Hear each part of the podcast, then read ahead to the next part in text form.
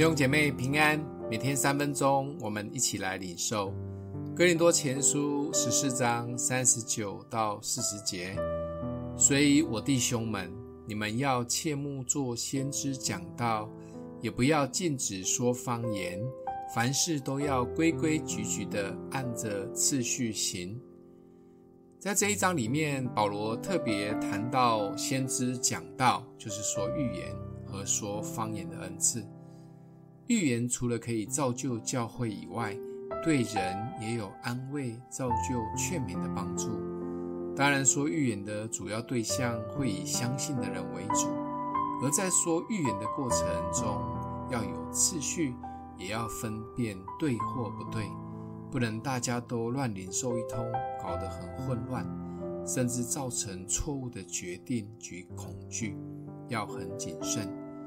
而方言主要是纯粹造就自己，所以保罗说他私下讲方言比大家都多。因为如果公开的说，又没有人可以翻译出来，就会造成很多的困扰。方言是对神说的，神都懂。最后保罗提到要先切慕预言的恩赐，这并不是说预言比较高尚或厉害。因为保罗的概念认为，所有的恩赐的目的都是来建造教会，而方言是对自己好，所以预言会优先在前面。但记得前一章说的，所有恩赐最优先的是爱，爱最大。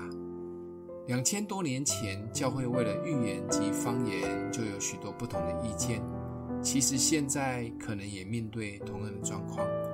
很多人甚至还怕讲方言，而发预言更是有很多的争议。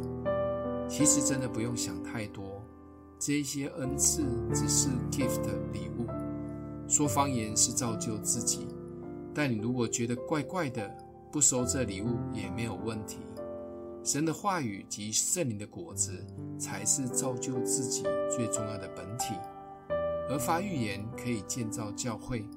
但你如果觉得现代社会已经没有先知了，也不想领受这份礼物也 OK，因为让教会成长的是神，不是这个恩赐。总之，神赐恩赐礼物给我们，都只是想帮助、祝福我们，一点都不要强迫，绝不要为了恩赐搞得大家不愉快，意见一堆，甚至让撒旦趁虚而入。记得爱与合一才是成长的核心关键。